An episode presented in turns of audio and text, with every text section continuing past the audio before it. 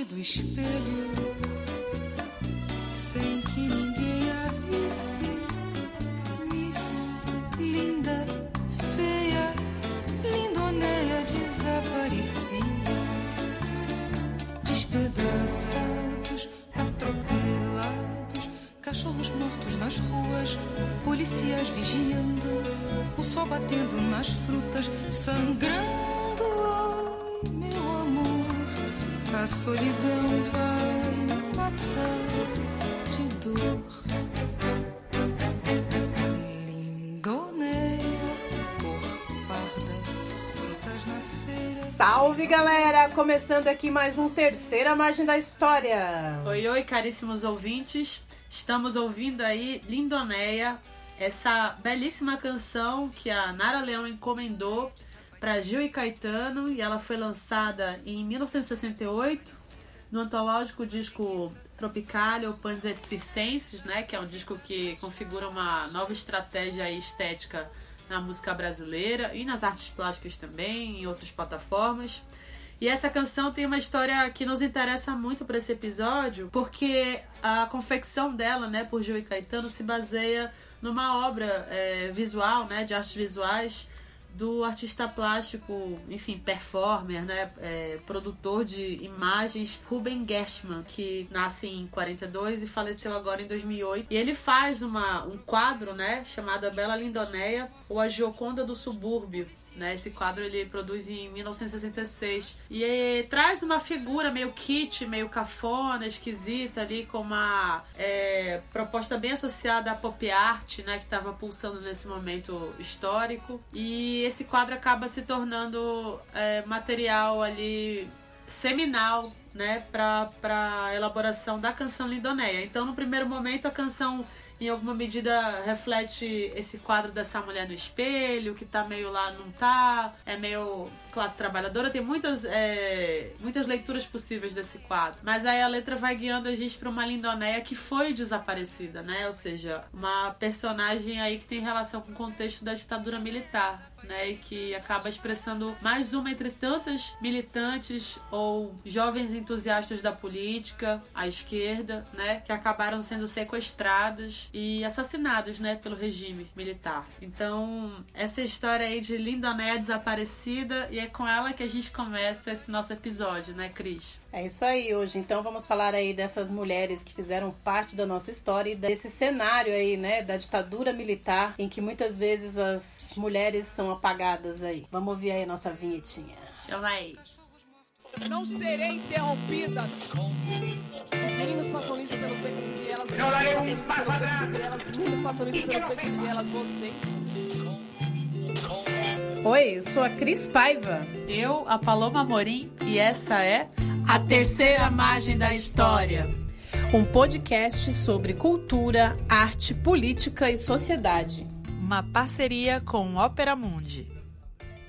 Muito bem, a gente vai falar sobre duas personagens importantíssimas desse processo, né, Cris? É, a gente hoje aqui vai falar da Teresa Santos, muito pouco conhecida aí é, dentro desse cenário histórico de combate e enfrentamento à ditadura militar. E da Maria Auxiliadora Lara Barcelos, que também tem uma importância super, super fundamental nesse processo também de defesa dos nossos direitos. Com certeza. E pra gente pensar um pouquinho aí, quem são essas pessoas, né, essas mulheres super importantes aí para a história do Brasil e no enfrentamento à ditadura militar, né, aqui dos anos 60 até os anos 80. A gente vai falar um pouquinho aí desse contexto, o que, que foi essa ditadura militar, né, Paulo? Você quer falar um pouquinho aí desse contexto cultural efervescente, já que você começou aí com a obra do Rubens Gershman, o que, que foi esse cenário aí dos anos 60, 70, culturalmente? Sim, interessante pensar isso, né? Porque é um momento de, dos grandes festivais,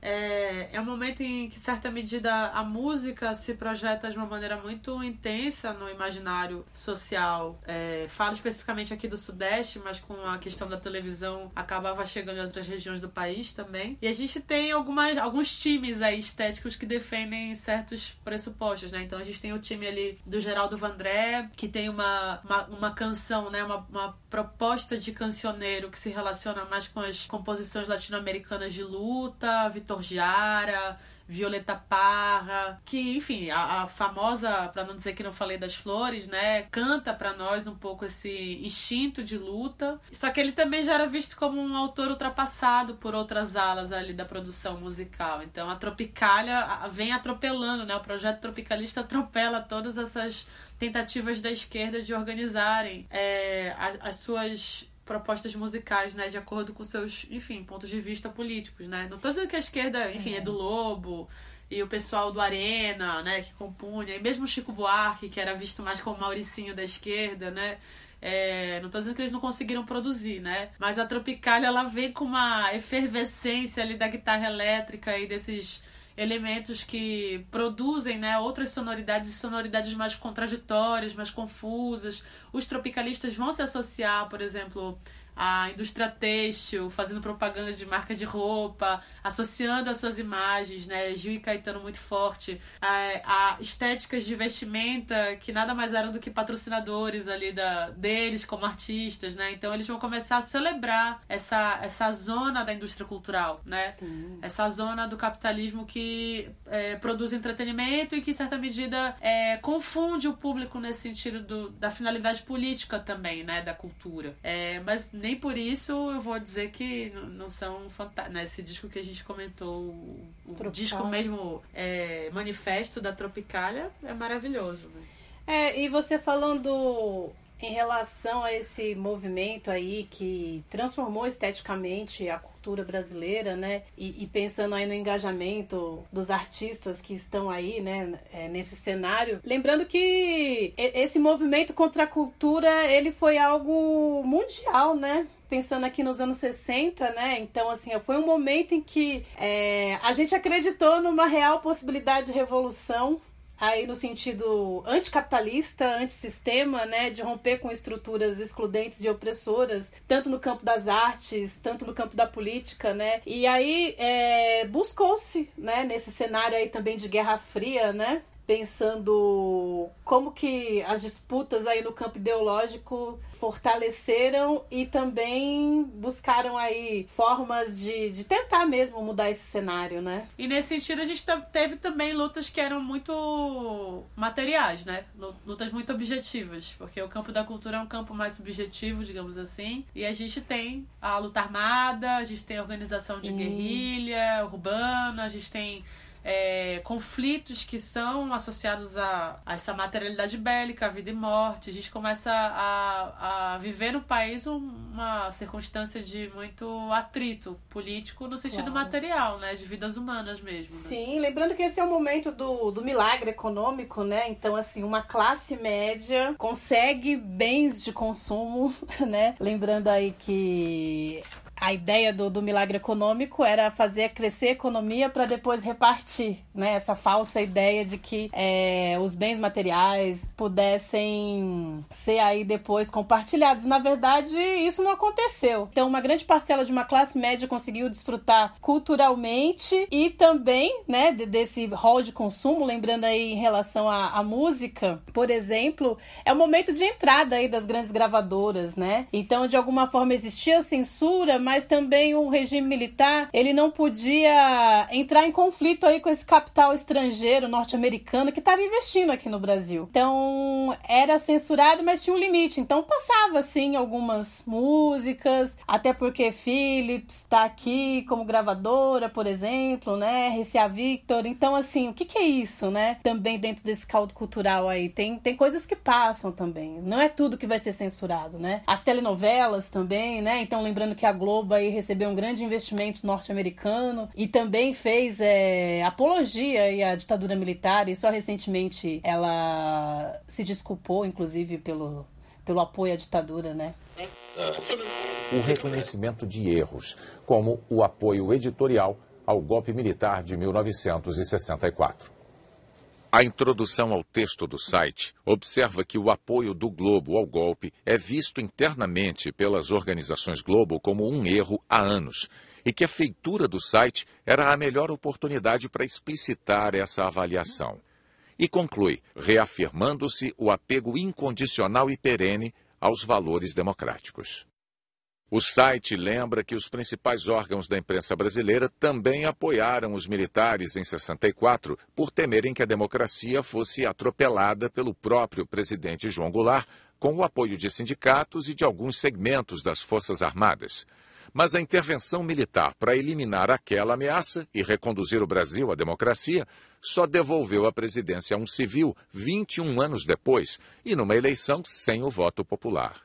Em 84, portanto, um ano antes do fim do regime militar, num editorial de primeira página, o jornalista Roberto Marinho afirmava que o jornal O Globo permanecia fiel aos objetivos iniciais do que chamava de Revolução de 64, mas revelava conflitos com os que se esqueceram de que os acontecimentos haviam se iniciado por exigência do povo brasileiro. O editorial alertava sem povo não haveria revolução, mas apenas um pronunciamento ou golpe com o qual não estaríamos solidários. Em defesa de uma visão com perspectiva histórica, o site que foi ao ar ontem afirma que, em 64, aos que dirigiam o jornal O Globo, o apoio ao golpe parecia a atitude certa para o bem do país, mas que hoje não há por que não reconhecer explicitamente que, à luz da história, foi um erro. Então essas vinhetinhas, essas músicas, propagandas, né, do regime também foram algo muito forte, né? Tanto é que no grande imaginário da, da, das classes populares a ditadura foi algo bom, né? Porque também tem essa questão da propaganda militar que foi muito influente.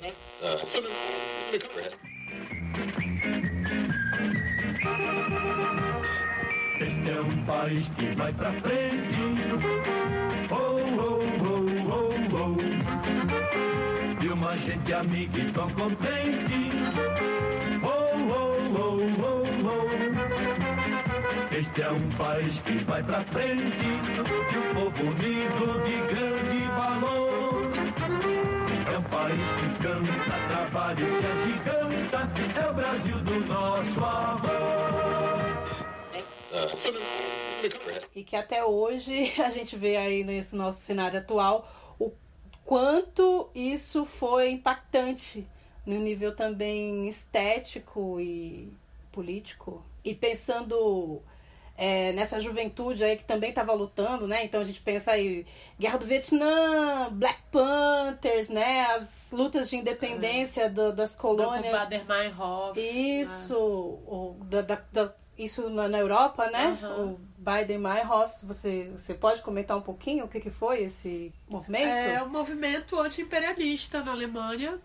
é, que fazia uma espécie de guerrilha e perturbação urbana, então saqueava, fazia expropriação de banco, né? Chama saquear, mas os revolucionários chamam de expropriação, né? Uhum. De bancos e, e armas também, juntavam pessoas que estavam à margem do sistema para protestar, por exemplo, sobre a guerra do Vietnã, é, para manifestar apoio, por exemplo, às revoluções latino-americanas. É, e eles foram assim engolidos. E eu acho inclusive que tem muito a ver a história da Yurik Meinhof, que foi essa jornalista até famosa na Alemanha, que acabou entrando para a clandestinidade porque tinha uma crença muito profunda nesses ideais revolucionários e nos ideais de, é, anti-imperialistas.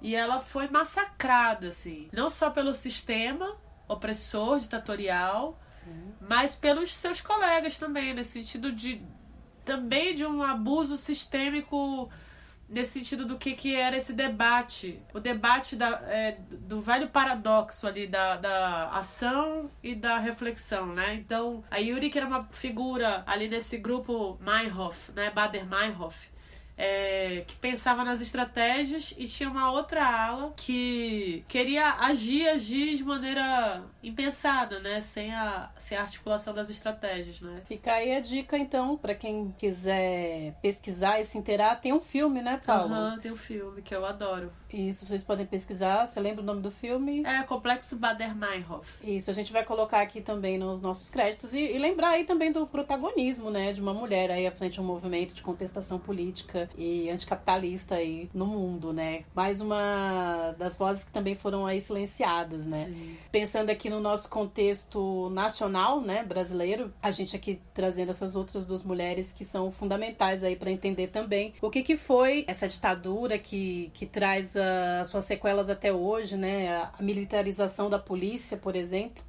A gente comentou aqui no episódio sobre luto e memória, né? Escute lá se você não escutou.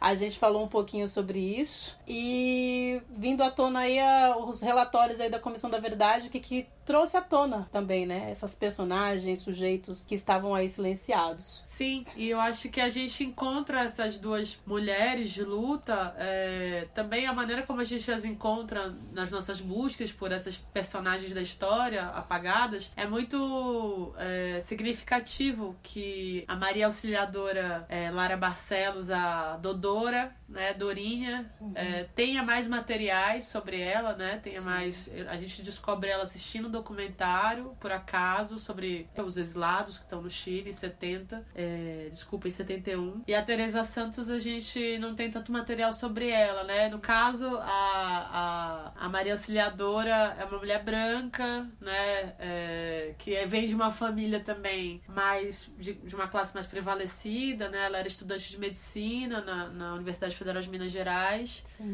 E a Teresa é uma outra condição que tem a ver fundamentalmente com sua origem étnico-racial, né? É, a gente fica pensando aqui nesses debates, né? Não tem como não racializá-los, até porque a história ela é, se encarrega, né? E a sociedade de racializar as pessoas, né? Então, quando fui olhar a história de Teresa Santos, aliás, fiquei sabendo da história de Teresa Santos através da professora Flávia Rios, da Federal Fluminense, uma grande amiga e hoje professora, pesquisadora também de Lélia Gonzalez, é o quanto as mulheres negras estão silenciadas aí nessa trajetória de combate à ditadura militar, né? Talvez é, eu encontrei pouquíssimas coisas sobre a Teresa no YouTube, vídeos, e ela foi uma mulher que foi atriz, né? Dramaturga, e, e mesmo assim, é, no contexto sociocultural, se encontra muito pouca coisa, muito, muito pouco material sobre ela, né? Isso já diz muita coisa, na verdade. É claro que isso, assim, ser mulher, ser negra na sociedade brasileira, né? Como que, como que a gente observa isso, né? É um apagamento total, total, assim. Uma mulher que, bom, enfim, eu vou falar um pouquinho aqui mais dela, mas eu queria ouvir mais sobre a auxiliadora. É, eu acho que é interessante pensar que a, a Tereza, ela fez, fez televisão, né? Ela fez. Mulheres de Areia, a primeira versão, Fez. e não tem uma cena Não dela, tem uma né? cena, é. Ela era é, é, par romântico do... Ela era um par romântico aqui com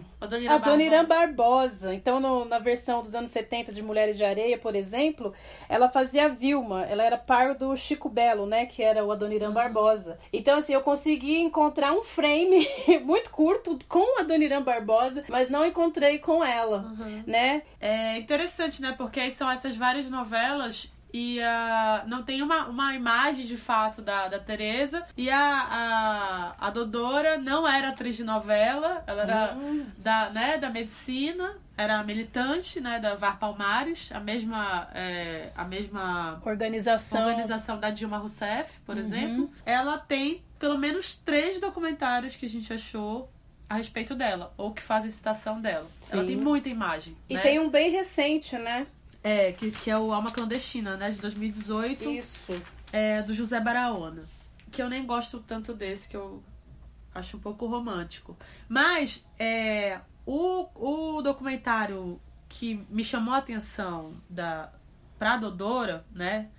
E aí eu vou explicar por quê. É um documentário norte-americano que foi gravado no Chile, quando ela já estava exilada lá no Chile, em 71, que chama Brasil, A Report on Torture, dos jornalistas norte-americanos Haskell Wexler e Saul Landau. É um documentário muito importante porque ele é usado como material ali de denúncia sobre as torturas que estavam sendo realizadas no Brasil. Então, ela conta pra gente as torturas que ela viveu na época em que ela foi presa, porque em 65 ela tá na faculdade de medicina, em 68, por esse processo universitário, ela adere ao marxismo, muito influenciada por esses mesmos movimentos que eu citei ali da, De do- juventude. da juventude ali da década de 70, 60, né, da- dessa América Latina, o Che Guevara, o Marighella. E aí ela começa a militar. E em 69 ela é presa e torturada junto com um companheiro dela que chamava Antônio Roberto Espinosa e com um outro, né, militante que chamava Chael Charles Schreier. Então o Chael ele é morto nessa nessa situação de de tortura. O companheiro da, da Maria Auxiliadora, ele é torturado também. Ele tem um dos testículos dele arrancados, por exemplo, que acho que essa é uma das imagens mais fortes que ela vai contando. E ela experienciou ali, enfim, também métodos de violência contra o corpo de assujeitamento de gênero, de ser é, humilhada por ser mulher, né? É, terríveis. E o que me chamou a atenção, e a gente até conversou sobre isso, acho que chama a atenção de muita gente que vê o filme, é que ela é muito. Eu não, eu não sei, ela mexe muito comigo, a Maria Auxiliadora. Ela é muito forte e ela fala coisas terríveis e ri. Sabe esse tipo de gente que fala Esse coisas riso terríveis? nervoso, É, né? não é que ela tá rindo, mas é, é um riso tão. de tanta dor, é um riso que é quase como se fosse um anti-riso ali. E ela é muito bonita, né? E ela não é só bonita porque ela é bonita, não- ela é bonita porque ela é muito altiva, ela é muito digna, ela tem muita integridade, até nas fotos ela não abaixa a cabeça, né? Assim como a Teresa também, né? Ela é muito forte. E, e eu acho que isso inclusive até chama a atenção dos documentaristas porque eles voltam a ela o tempo todo. Meu nome é Maria Auxiliadora Lara Barcelos. Minha idade, 25 anos. Tenía eh, armas en casa. Ah, sim. ¿Y Tinha. dispararon ustedes eh, a la policía? Sim, disparamos. Havia uma, uma pistola 45, uma Winchester, revólver calibre 38, 32, bombas de fabricação caseira. Todo esse material que se utiliza na guerrilha urbana, em ações de propaganda armada, de tomada de fábricas, de defesa de comício para esclarecimento político nas fábricas, de expropriação, quer dizer, retirada do dinheiro que pertence ao povo e que está nas mãos da burguesia. Todo esse tipo de material utilizado nós tínhamos em casa. Cuando caíste de la policía, ¿tú ten- tenías miedo, temor? Não propriamente. Eu tinha um pouco de raiva de ter sido presa naquelas condições. Porque achava que realmente tinha sido enganada. Mas medo, não. Enfim, esse documentário tem também no YouTube e ela vai estar no Chile porque ela foi incluída depois de presa na lista dos 70 presos políticos enviados para o Chile, né? Que foi em 71. E isso tem a ver com uma, uma barganha ali depois do sequestro de um, de um embaixador. E ela viaja e o, o marido dela, o companheiro dela, fica preso. E lá ela conhece o Reinaldo Guarani, que acaba virando companheiro dela também. No Chile ela trabalha, inclusive ela chega a trabalhar com Allende, porque ela era muito inteligente. Ela fazia é, trabalhos oficiais pro, gro- pro governo do Allende. E falava várias línguas, né? Falava várias línguas. E ela. Mas com o golpe em 73 do Pinochet, ela precisa pular fora, né? Porque aí ela acaba tornando a ser perseguida. E aí ela vai pro México, depois do México ela pede asilo na Bélgica, e depois da Bélgica finalmente ela consegue entrar na Alemanha Ocidental. E aí ela, junto com o Guarani, com outros, outros exilados, ela vai pra Alemanha e lá ela começa a estudar de novo é, medicina, ela quer fazer uma especialização em psicologia ou psiquiatria. Ela pensa muito a questão da mulher. Com certeza, se ela tivesse sobrevivido, ela teria sido hoje uma dessas intelectuais aí que estão discutindo sobre a condição da mulher na, na sociedade. E tem cartas que ela escreve pra mãe dela. A mãe dela parece uma pessoa muito bacana, assim, porque sempre defendeu muito ela, embora fosse de uma família mais Abastada, tradicional, é. E abastada é assim, meio, meio normal a família, assim, tradicional, assim. Uma família classe média é, mineira, bem né? nos moldes ali. E a mãe dela lutou por ela sempre, pela dignidade da imagem dela. E, e, enfim, de uma maneira muito simples também, sem grandes firulas, né? Tem também esse documentário que fala sobre a mãe dela, é, que é da TV Assembleia de Minas Gerais, né? E o nome da mãe dela é Clélia Lara Barcelos, né? E aí a Maria Auxiliadora, ela acaba começando a ter situações de expressão de depressão muito aguda, né? Ela começa a ficar muito mal com aquelas restrições também. Por ser uma, uma exilada política, ela começa a, a vivenciar restrições na própria Alemanha, de não poder morar em algumas zonas da cidade, não poder sair, tentar conseguir o visto. Até que chega um momento em que ela é, ela é internada numa clínica em Espadal, em 76, e ela fica muito mal com isso, assim, segundo o que conta o Reinaldo Guarani, que é esse companheiro dela, ela fica muito angustiada de, de não ser só um quadro momentâneo de psicose, mas ela tá desenvolvendo de fato uma, uma condição na vida dela de ser uma mulher psicótica, né? E aí ela, diante disso, segundo que ele conta, né, ela não suporta. E aí, em 1 de junho de 76, ela se joga na frente de um vagão de trem, é, numa estação lá de. Na Alemanha, é, né? Charlottenburg, nome da estação. E eu não sei, quando eu vi, antes de saber que ela tinha tido essa, esse acesso de dor de alma tão profundo, quando eu vi ela lá nos vídeos de 73, 71, eu já achei ela. Ela me tocou num lugar muito é, psicológico, eu- por isso, né? De, de sentir ela, nossa, uma força muito tensionada e muito, dava pra ver muita dor nela, assim, sabe? Uma dor meio. Eu sei que parece uma coisa meio prescritivista, assim, onde, ah, eu já, já sabia. Não, não é isso que eu tô dizendo, entendeu? Como se Mas dá você- pra ver que, que, que ela não tá bem, assim, que tem alguma coisa muito profunda acontecendo. Eu acho que ela era uma mulher muito profunda, assim, sabe? Até porque as torturas às quais ela foi submetida foram torturas horríveis, né? Torturas sexuais, é, torturas de genitália, né? É, Ela contando, como você mesma diz, aquele sorriso tenso, né? E, e fora o momento, né, político que a gente vivia aqui e fora também do, do país, né? Tanto é que você falou, ah, ela sai do Brasil, vai pro Chile, aí chega no Chile também, rola uma ditadura lá do Pinochet, já tem que sair, né? Então, assim, esses deslocamentos, assim, também uma pessoa num não lugar, né? a pessoa vai se transformando num fantasma, né? E a Ulrike Meinhof é, tem, é, ela escrevia muito, né? Tem reflexões que ela faz que ela diz que no nível de prisão, porque ela foi presa, né? Da- no nível de tortura psicológica que a prisão produz nesse, nesse cidadão, né? Nesse militante, é, não existe outra saída que não a, a- o suicídio, né? Que essa é a única maneira do, do- da militância acontecer de uma maneira digna. E eu acho isso terrível. E aí eu fico pensando um pouco para além do quadro da militância política brasileira, ou de esquerda, ou anti-imperialista, como essa relação do poder, da vigilância, da polícia, que é uma polícia militarizada, como a nossa vida militarizada produz na gente dor mental. Né? É, como o tratamento de um preso, porque todo preso é um preso político, né? De uma pessoa que tá lá encarcerada porque cometeu um crime, como o tratamento desumanizado sobre essa pessoa só produz é, a- a- o alimento do pior dessa pessoa. Da, da dor mental dessa pessoa, né? Da- enfim, da, da, violência subjetiva que. Enfim, todos nós temos nossas violências subjetivas, né? Mas como essas condições de tortura, não só física, mas também psicológica, acabam montando sujeitos que continuam sendo fantasmas, mesmo depois que eles conseguem voltar à inserção social. Eu, eu, eu fico muito. Isso me mexe muito, assim, porque é uma sociedade arruinada, né? É uma história bem triste, até porque fico aqui pensando, né?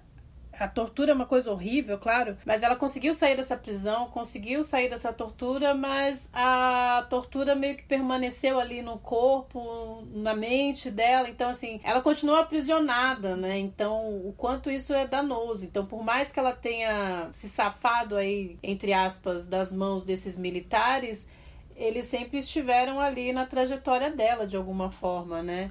Então, ao contrário de pessoas que morreram em, em cela, né, na ditadura militar, ela conseguiu se safar. E mesmo assim, ela acaba morrendo, né? Então, na verdade, o suicídio dela também é, é provocado, né? Também, de- posso dizer assim, de certa forma, É né? uma mulher suicidada, É, né? suicidada. É a Lindoné desaparecida, Lindoné desaparecida porque desapareceram com ela, né? Sim. Não que ela se desapareceu, né? E aí eu fico pensando um pouco também no Frei Tito, né? Ah, Que bem tem lembrado. aquele, até o filme Batismo de Sangue, né? E o Frei Tito viveu essa circunstância de tortura e também na França ele comete suicídio, né?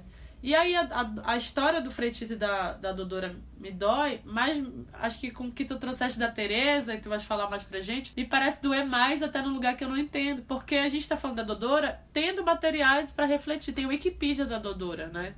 É, tem a mãe falando, tem vários documentários, tem gente, tem lá na Fundação Perseu Abramo, a tag dela. E a Tereza mais fantasma ainda, né? Ela tá mais desaparecida ainda. Muito né? desaparecida, né? A documentação sobre a Tereza, muita coisa vocês vão encontrar na Universidade de São Carlos, né? Porque ela doou a biblioteca dela lá para a universidade. Encontrei pouquíssimas coisas. Tem esse artigo da, da professora Flávia Rios, né? Que posso pôr aqui no link depois disponível para vocês. É, são pouquíssimos materiais, né? Isso mostra muita coisa. Só voltando aqui um pouquinho, lembrando dessa coisa da, da ditadura militar aqui no Brasil, a ditadura ela teve fases diferentes, né? Então, pensando também aí na Marília Auxiliadora, lembrando que a ditadura ela vai vai acontecer, né, até por conta dos movimentos sociais que estavam ali reivindicando também reforma agrária, justiça social. É, quando teve o golpe, a gente teve aí um grupo, né, os chamados castelistas, que defendiam um período curto de dominação ali, então a ditadura seria temporária, entre aspas, e um outro mais linha dura, que dizia que ia ser necessário um tempo maior para conter esse comunismo aí que tá rolando no mundo. Então a gente vai ter os atos institucionais, né, lembrando disso, e você falou aí da, da Marília Auxiliadora que ela sai em 69, né, do, do Brasil, é isso? Ela sai em 71. 71. Lembrando que, então, assim, a gente teve uh, vários atos institucionais, né? E aí o mais forte é o AI-5, né? Que foi em 68, né? Então, a gente teve o primeiro ato adicional aí que legalizou a ditadura no Brasil, o segundo que falou que as eleições iam ser indiretas, e aí a gente teve o AI-5, né? Que foi o mais repressivo, que vai fechar as casas democráticas, vai indicar os governadores, enfim. Considerando, no entanto, que atos nitidamente subversivos, oriundos dos mais distintos setores políticos e culturais, comprovam que os instrumentos jurídicos que a Revolução vitoriosa outorgou à nação para sua defesa, desenvolvimento e bem-estar de seu povo estão servindo de meios para combatê-la e destruí-la.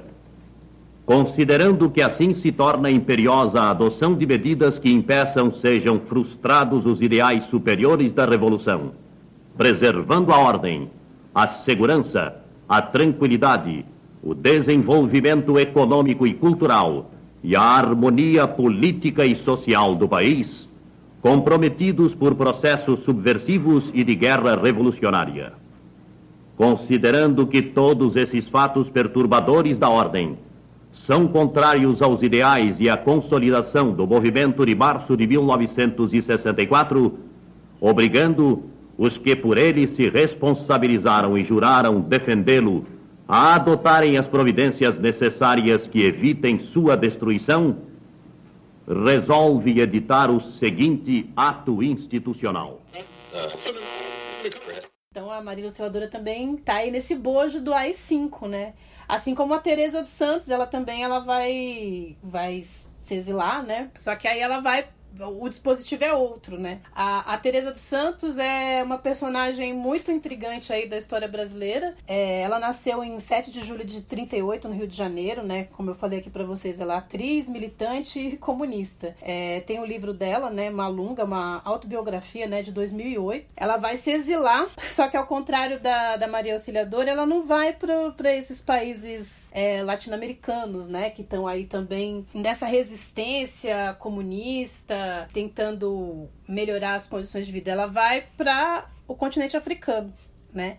Então ela vai se exilar, vai, vai participar é, das lutas de libertação, por exemplo, de Angola, né, do MPLA. Então ela vai de, e ela retorna nesse momento da anistia, né? A Teresa dos Santos ela viveu até 2012. É muito significativo que uma pessoa tenha vivido tanto e ela não é falada. Então, hoje a gente tem trazido a voz da Teresa dos Santos através de pesquisas mesmo desse, desses novos movimentos aí que estão surgindo, é resgatando essa história dela. Então, falando aqui um pouquinho mais aprofundadamente da Teresa, ela vai retornar então em 78, tem reportagens dela no jornal o Globo, né, 78, 79. E aí perguntavam para ela, por que que você tá retornando? É, por que que você foi presa em Angola? E por que que você saiu do Brasil? E aí ela vai falar falar, né, da passagem dela por Moçambique, Guiné-Bissau, que ela atuou junto às forças revolucionárias, que em Guiné-Bissau, por exemplo, ela aprendeu a manejar e teve um treinamento soviético, inclusive, né? Só que aí quando ela vai depor na polícia, é claro que ela não vai falar essas coisas, né? Ela vai dizer à polícia, à imprensa, que simplesmente ela só era professora e atriz lá junto às causas humanitárias na ONU. Então, é, ela é liberada aí por esses órgãos repressivos, né? Então, a Teresa, ela chegou em Angola em 76, como eu falei. Ela se engaja aí no movimento de libertação é, de Angola, né? Em onde ela tem relações próximas. Ela acaba atuando aí no Ministério da Cultura, é, através de peças, ensaios, né? Ela era próxima ao ministro da Educação na época, né? E aí ela formava atores e organizava o teatro é, em Angola, né? Então ela tem peças lá, História de Angola, África, Liberdade, Angola, Terra e cultura. E quando ela retorna, tem toda essa questão aí, né? Por que, que você tá retornando? Como é que é isso? A Teresa fugiu é, antes de ir lá do, pro continente africano. Ela primeiro vai fazer uma fuga para São Paulo, né? Ela foi interrogada no CENIMAR, que foi o Centro de Informações da Marinha, onde atuou inclusive o lendário aí, o Cabo Anselmo, que tá vivo até hoje, que a gente né? ainda pode que a gente ainda mais dele. vai falar num próximo programa. E ela aqui em São Paulo, ela se aproximou do teatro Teatro Experimental do Negro, do Abdias do Nascimento. É, ela tem uma peça muito interessante chamada E Agora Falamos Nós, é, a respeito da trajetória artística de Teresa Santos, como eu falei aqui, ela fez Mulheres de Areia, ela fez a novela Nino Italianinho e ela também atuou aí numa peça chamada Do Cativeiro à Liberdade e da Liberdade ao Reconhecimento. Na novela Nino Italianinho é muito interessante a gente observar. Eu não encontrei absolutamente nenhuma cena dela, apesar dela fazer par com a Dona Irã Barbosa, ela era Vilma, é, e ele era o Chico Belo. Vamos ver aí a cena pra a gente entender um pouquinho do que eu quero falar. Noite.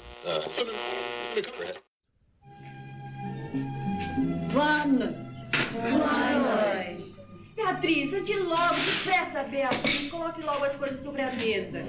Eu ainda tenho que arrumar a roupa do meu menino. Beatriz, volte logo para ajudar a Silvia. Vai, vai, vai. Bom, encontrei essa breve cena de Teresa Santos nessa novela. Ela entra e sai da cena, não diz absolutamente nada. Então vocês ouviram, na verdade, os talheres e a. O que vocês ouviram da Teresa foram os talheres e a bandeja, né? É, Não na foi- verdade vocês não escutaram a voz da Teresa Santos. Quem tá falando é uma mulher branca dando ordens a ela. Porque Que- ela faz uma empregada. Porque ela faz uma empregada. E aí é a questão, né? Ela teve uma trajetória aí dramatúrgica, mas muito apagada. Né? Ela, por exemplo, também fez outras coisas aí na cinematografia brasileira que fizeram muito sucesso. O Cortiço, Orfeu Negro. É muito interessante que eu não encontrei cenas, assim, flashes, né? São coisas muito rápidas, né? Que quando a gente encontra a imagem dela. Ela fez Morte e Vida Severina. É, que mais ela fez aqui? Viva o Cordão Encantado. Então, assim, é, é, é muito sintomático. Ela foi comentarista, inclusive, das redes Bandeirante, Cultura e Gazeta. É, dos desfiles de escolas de samba nos anos 80. Não encontrei absolutamente nada. Falei, poxa vida, se fosse encontrar, fosse uma outra pessoa, eu encontraria, né? Você procura lá, sei lá, é, hoje em dia, né? Fátima Bernardes comentando car- carnaval. Mas eu acho que tem a ver com o fato dela ela ter esse histórico de esquerda. Eu acho que é É, um pagamento que se faz Sim. por ser negra e nessas, Claro, nessas redes claro. por ter um- uma origem de esquerda. E a Teresa Santos, é, o que é mais interessante que ela não deixou de militar. Ela retorna ao Brasil, só que ela vai fazer uma militância institucional, né? Ela vai voltar e ela vai participar aí do Conselho da Condição Feminina, né? O seu retorno aí. Ela vai se candidatar a deputada pelo PMDB, que é muito curioso, né? O que era o MDB, o partido lá na ditadura, entre aspas, aí, de oposição ao regime, mas também por conta de tentar romper é, com algumas coisas que ela não concordava também dentro, do, dentro da esquerda, né? Socialista, comunista, né? Porque é a, é a grande questão, ela é uma mulher preta. E dentro desse cenário aí, também, né, como a gente comenta e a gente tem conversado, que até a Sueli Carneiro fala, que ela fala super, entre a esquerda e a direita, continua sendo preta. Que é muito perigosa essa fala. Ela é ótima, mas ela é muito É. perigosa. Porque para parecer que isso é expressão de um, de uma, um desejo neoliberal de si, é, é um dois, assim, né? É, bem, é, É, é é uma fala ótima, mas é muito perigosa, assim. Então, assim, a Tereza ela tem toda uma trajetória comunista, anticolonialista, né? Não à toa ela vai para os países africanos. Isso é uma coisa que me, me deixa bem interessada na trajetória e na história dela. E quando ela retorna, ela vai fazer essa militância institucional, né? Vai participar desse conselho, né? E aí ela fala, inclusive, que dentro desse conselho, né, estadual da condição feminina, ela vai começar a travar brigas, inclusive com o próprio femi- movimento feminista, né? Que é um movimento feminista muito embranquecido, né? E eu fico muito triste porque, assim, por exemplo, dentro desse conselho, a gente tem uma professora que é muito famosa hoje lá nas Ciências Sociais da USP, que é a Eva Bly, que é tida como uma referência dentro do movimento feminista.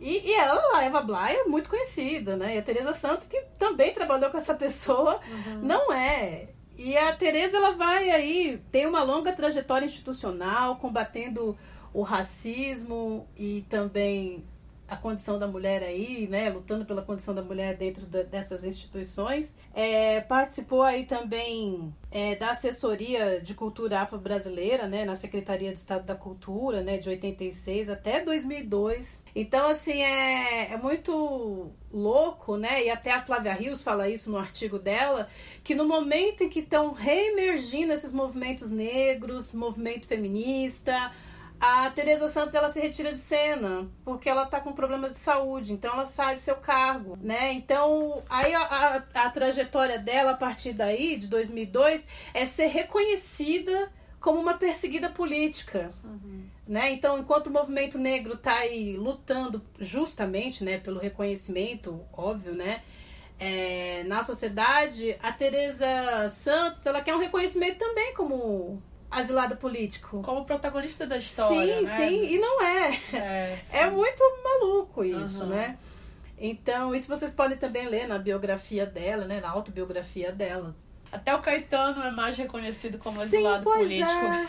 Então, uma mulher viajou pra lutou Londres e ficou lá, do que uma mulher que lutou e fez trabalho social em África. Sim, com sim. uma puta relevância. E ela tem uma fala incrível, né? A gente tem uma fala dela aí no Cultine, né? Que é um, muito curta, 15 minutos.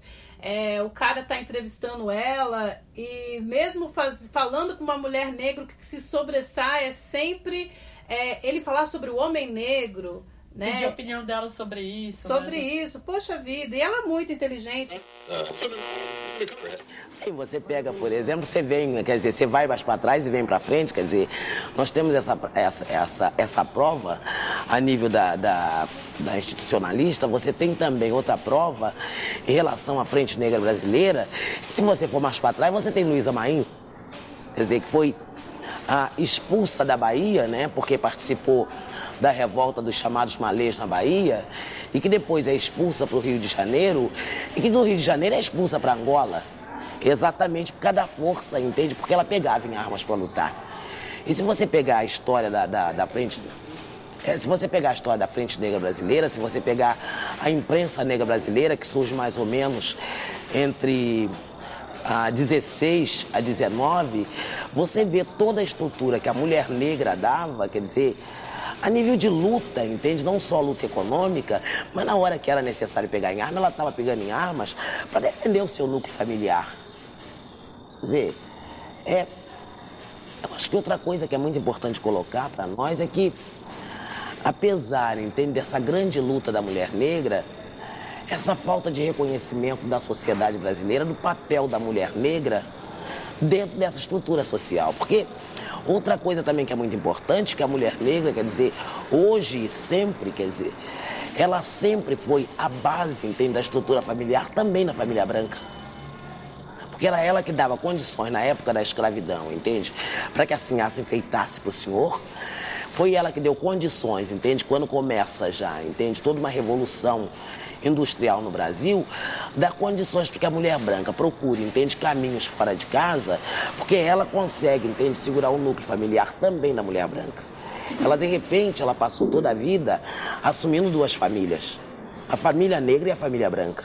A a gente marcou muito mulher negra, né? Marcou e esqueceu a mulher negra como sempre esquece a mulher, né? Porque você vê uma coisa, ah, a gente sempre fica colocando, a gente sempre fica colocada a mulher negra como ela serve para cozinha e o que eles chamam de mulata para cama, né? E qual era a forma, entende, que as pessoas tinham como uso da mulher negra, né? Nós sempre fomos considerados como objeto pela sociedade. Quer dizer, ou se a gente é gorda, né? Ah, não tem o que eles chamam, entende, do padrão de beleza da sociedade brasileira, então o nosso lugar é na cozinha. Se a gente atende aos padrões de beleza ocidentais do branco, então o nosso lugar é na cama. Poxa, as mulheres pretas, elas já pegaram em armas desde Luísa Maim, né? Até antes também, né? Dandara, enfim. Então, assim, as mulheres pretas, elas sempre estiveram, se a gente for parar para pensar, nessa luta armada, uhum. né? Então, sempre foram pessoas aí que estiveram contra o sistema.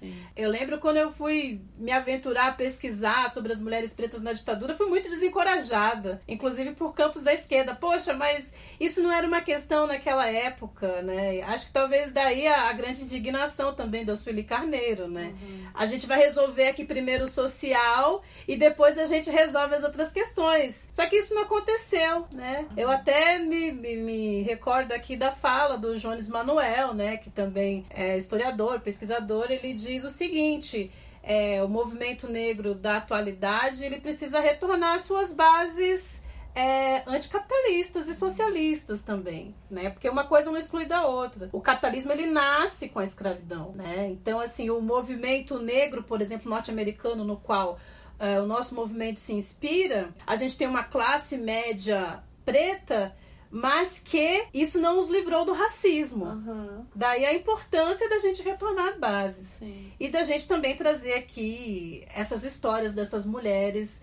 protagonistas aí no combate à ditadura. Muito também. bom, fiquei muito feliz de conhecer a Tereza. Obrigada por trazer. Porque uhum. acho que a Maria Auxiliadora, eu sou fascinada por ela, mas é uma figura mais acessível historicamente, uhum. né? E fiquei pensando um pouco nessa questão também de não, a gente se negar também a ser encaixado, né?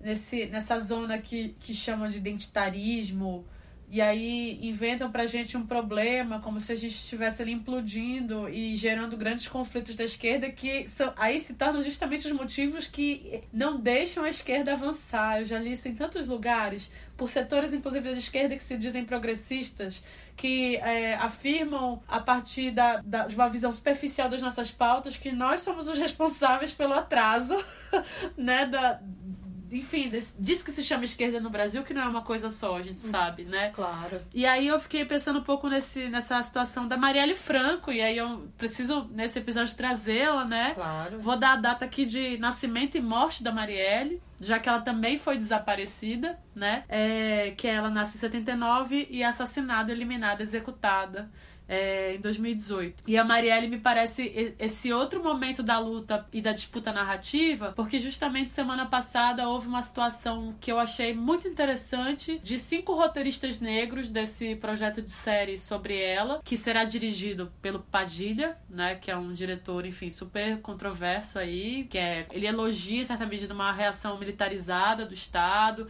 ele construiu aquela, aquele seriado horroroso chamado Mecanismo, que ele é completamente desleal à realidade política do nosso país. É muito feio o que ele faz, é muito desonesto né? É desonesto. E aí esses cinco roteiristas negros pediram para se afastar. E já entraram, na verdade, por uma questão de pressão que, que muitos setores do movimento negro fizeram sobre Antônia Pellegrino que é responsável pela dramaturgia, pela roteirização dessa série, porque não tinham pessoas negras envolvidas no, no fazer da série, né?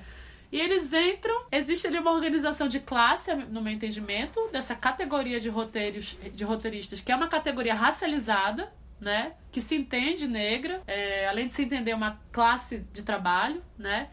É, e que pôs uma pedra no sapato ali, né? dessa do que virasse essa narrativa sobre a Marielle. E eu acho que isso tem total relação com Marielle. Eu acho que a, a Marielle é, botou em nós, artistas negros, ativistas negros, a, a, a, a recusa à conciliação, a recusa a essa, esse espírito conciliatório da esquerda que vai nos levando no papo e vai fazendo as nossas coisas serem de acordo com o que eles querem, digo a esquerda branca, Uhum. né? E agora nada será como antes, assim, né? Como disse o Bituca na música. É, vão ter que sambar muito. E sambar mesmo, tô falando. né? Ter o samba na ponta do pé pra poder é, deixar passar, pra poder conseguir realizar uma coisa que nos agrade, porque agora se trata disso. É muito intrigante isso que você fala, Paulo, porque assim, parece que a gente tem que sempre conciliar para estar nos movimentos políticos, para estar aí no- na linha de enfrentamento, né? Só que a questão é, é justamente essa, né? A gente assistindo, inclusive, essa semana aí um filme Ah, da o- mostra de cinema. E agora o quê, né? E a- Hasht- Hashtag e, agora o quê? E agora o quê? É muito legal, porque é um documentário aí que Real, real, ficção, né? Real ficção. experimental. No qual tem um intelectual homem branco, professor Vladimir Safatli aí da Fefeleche, né? E aí ele colocando lá os seus paradigmas do que, que seria a luta. E os meninos pretos da periferia, as meninas também dão um baile nele. Devoram ele, Assistam se assim. vocês puderem. A gente não está falando, tipo, que pessoas brancas não morrem, a gente não está falando que pessoas de classe média alta não morrem. Morrem, e, e é uma pena, a gente lamenta também. Só que se você compara estatísticas, essas pessoas brancas que morreram na ditadura militar estavam, tipo, é, em, em militância, em, protesto, tipo, direto. A gente que é preto, que é indígena, que é pobre, a gente não precisa fazer nada, tá ligado? Você não precisa fazer nada.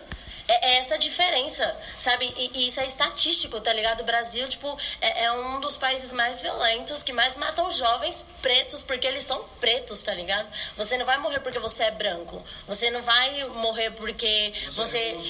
entendeu? Você vai morrer porque você. Você teve que fazer uma ação política e você teve que, de certa forma, procurar essa morte e, tipo, você teve que, de certa forma, provocar o Estado para que ele te notasse e, e falasse, pô, essa pessoa incomoda. A gente não precisa fazer isso. Você pode ter certeza, você pode ter certeza absoluta que na, na porra dessa história desse país tem uma parte dessas de pessoas que olham para isso, certo? E falam: isso nunca poderia ter acontecido. Isso não tem a menor condição de continuar, certo? Isso está em todos, os- em todos os lados. Pode ser pouca gente, é pouca gente. Agora a questão é o que, que a gente faz com isso? Porque você pode ter, você fala das estatísticas, sabe? Ó, tem estatística de negro que morre muito mais. Cara, se a universidade pode ter alguma função, foi para isso fazer estatística, foi a universidade que fez. Foi, sim, foi ela que levantou, ela que fez o levantamento. Ela falou: tá vendo? Aqui é só negro que morre. Tá, mas Entendeu? e com isso você quer dizer o quê? Tipo, que- que a universidade é Não, o quê? eu tô querendo dizer que tem uma aliança que pode ser montada. Tem uma aliança que pode ser montada. Entre quem? Não, entre as pessoas que não suportam mais essa porra desse país como ele é hoje. Nós quer construir, nós sabe com quem, tá ligado? Nós quer comunicar e sabe com quem. É aquela história, nós aqui, vocês lá, entendeu? É assim É, que mas essa é uma boa questão. Você quer uma coisa com mais força ou menos força? Qual a sua representatividade de força pra mim? Historicamente falando. Historicamente Nenhuma. falando, historicamente- A sua imagem só me fudeu historicamente falando. Então, quanto mais distância de pessoas como você, melhor, entendeu? Pois é, mas você acha que você vai, a gente vai conseguir sair dessa posição assim? Não acho, tenho certeza. A gente nunca conseguiu sair assim. Tenho certeza. a Ninguém gente nunca nunca conseguiu conseguiu porque a gente foi sempre assimilado pelo pensamento branco, entendeu? Porque é isso, assim, os pretos e as pretas já estão há muito tempo no enfrentamento, né? Até o, o jornalista Oswaldo Faustino diz, né? é, nós já fomos, é, nós somos perseguidos políticos desde o continente africano, né? Então, assim, onde nós somos capturados, aprisionados e torturados. E esses meninos viram pro Vladimir Safatli e falam: não, a gente já tá na correria há muito tempo. Né? E ele fala: não, mas o sistema vai esmagar vocês. Poxa, mas a gente põe o pé na rua. A gente vai resistir até o último quilombo. Até o último. Aí Ah, ele fala assim, a minha. Mas com a minha, o meu apoio, ou o apoio da classe média branca, vai ser, vocês vão ter mais força. Arrogantemente ele fala isso e o cara já fala: a única força pra mim que você representa é uma força histórica que só me fudeu. Né? então eu não preciso da sua força. É, que contribuição, assim, é logicamente que a gente não é isso, a gente não precisa das pessoas brancas para Não, não é sobre- é uma alegoria. Não é, sobre É. isso e, e também não é. Às vezes é um pouco. Às- mas só que às vezes é isso mesmo, Uhum. às vezes essa classe média branca esquerdista não consegue entender Não consegue entender que é o que a Teresa Santos fala. Que a mulher preta, por exemplo, está na base de tudo. Ela quem sustenta a família dela e sustenta a família branca. E sustentação que eu digo aqui não é só no sentido econômico, né? Uhum. É no sentido afetivo. Ela está cuidando de duas famílias. Ela sempre esteve cuidando de duas famílias, Uhum. né? Então assim, por que que os homens brancos podem estar no lugar que estão? Porque tem uma mulher preta lá lavando, passando para ele, provavelmente, Uhum. né? Por que que muitas vezes também os homens pretos conseguem chegar em alguns lugares? Porque tem uma mulher preta ali. Então, assim, é, é isso, assim, a gente já está no enfrentamento há muito tempo. Há muito tempo. E não significa, é, uma- quando a gente fala sobre essa questão específica, não significa que todas as mulheres pretas pensam como a gente. E não, não significa que todo movimento negro é uma coisa só. Claro. E existem pessoas que são, que assumem a, a luta pela, pelo específico, pela identidade, pela etnia, pela regionalidade, pela racialidade, também se baseando no marxismo, se baseando numa luta anti, anticapitalista, anti-imperialista. É, as pessoas não, não são uma coisa só, uma coisa é um- uma figura aí que é mais liberal, que tem um pensamento mais é, no progressismo neoliberal. E tem gente que é de esquerda como a gente, que se baseia, que acredita, por exemplo, nas lutas revolucionárias, mas também acredita no processo que é específico que a gente entender a- a- essas distinções raciais e de gênero, né? É que tem um problema que eu vejo aqui comigo, é a opinião da Cris, aqui livre pensamento, que essa esquerda, né, ela quer revolucionar, mas não quer colar no rolê, né? Quer revolucionar dentro da academia, É. em textinho, fechadinho. Nos jornais, né? Nos de grande circulação. Então, assim, um menino que sai pra trabalhar, uma menina já sabe. Só de sair de casa, pegar um, um busão, né? Ontem eu vi uma reportagem muito curiosa, até condenatória da Rede Globo, né? Um, um morador lá no Rio de Janeiro, pobre, colocou uma geladeira no ônibus e assim, meio, nossa, mas o que, que esse cara. Poxa, ele não tem grana pra pagar um Ah, carreto, que velho. ele conseguiu é que fazer ali. Foi enfiar a geladeira É. no ônibus, né? Aí pararam o ônibus, não, o senhor não pode levar. Então, assim, Uhum. que enfrentamento estamos falando, né? Que realidade a gente quer É. construir pra quem, né? Verdade. E eu bom. acho que o nosso programa hoje aqui, trazer essas mulheres também é muito importante, obviamente, tem as questões raciais de classe aí, mas também para fortalecer, né? E a gente fez questão de trazer essas duas figuras aí super importantes, porque na verdade não se trata só de um identitarismo racial, mas que a luta ela deve ser contínua e constante com todos os setores aí, né? É, e não se trata só de identitarismo também Claro. de gênero, porque a gente Claro. está dando, é, tentando colocar essa, esse holofote sobre elas, é, dizendo que não é entre mulheres que elas são importantes. Elas são importantes no- em todo um quadro da esquerda brasileira. Ela- Elas foram fundamentais para a gente conseguir gozar um pouco dessa pseudo-democracia que a gente tem hoje, né? E elas são representativas entre homens e mulheres, não só entre as Claro. mulheres. Tereza né? é tão importante quanto Lamarca. Com certeza. Né? E Aham. Maria Auxiliadora é tão importante também quanto Marighella, né? Com e vice-versa. com certeza. Né? Então estão ali. Então, assim, não, a gente sempre coloca aí o, as, as esquerdas, né? São diferentes, como você falou, mas tem um setor da esquerda aí que procura endeusar, né? Seus líderes. Uhum. Né? E sempre homens ali na frente dos pelotões, enfim. Enfim, Cris, muito bom esse papo. Dá vontade até de conversar mais, né? É. A gente conversa off. Off rádio. E aí, Paulo, o que, que você vai indicar hoje para os nossos ouvintes? Ah, tu já indicaste pra mim que é o hashtag é, E Agora o Quê? Que é esse filme do Rubens Hewald, Hewald, acho que é assim que pronuncia. E o. Jean-Claude e do Jean-Claude Jean Bernadette, né? É, e é, eu acho que vale a pena. nem achei o filme tão bom, mas vale a pena por essas alegorias e pra gente ver um pouco o intelectual de esquerda do gabinete ser devorado por um exército de intelectuais de esquerda da periferia, jovens, pretos e muito agilizados. É, deixa, essa, deixa essa pequena alegria, assim, pro final de semana. Para vocês também indico aí o, a autobiografia de Teresa dos Santos, que se chama Malunga Teresa, né? Vocês conseguem aí nessas plataformas, quem tiver interesse, né? Acredito que também nessas também de sebos, vocês também possam encontrar. E o artigo da professora Flávia Rio sobre a trajetória de Teresa Santos. Muito bem. E a gente termina agora com os nossos endereços de contato, né? Isso, terceira margem da história, nosso Instagram, terceira margem 2 Twitter e o nosso e-mail. Terceira margem da história, arroba gmail.com. E vocês ficam aí, por fim, com Gal Costa, Divino Maravilhoso. Vamos nessa. Até mais. Até mais. Valeu, gente. Tchau, tchau. Arielle presente. Uhul! Tchau, tchau.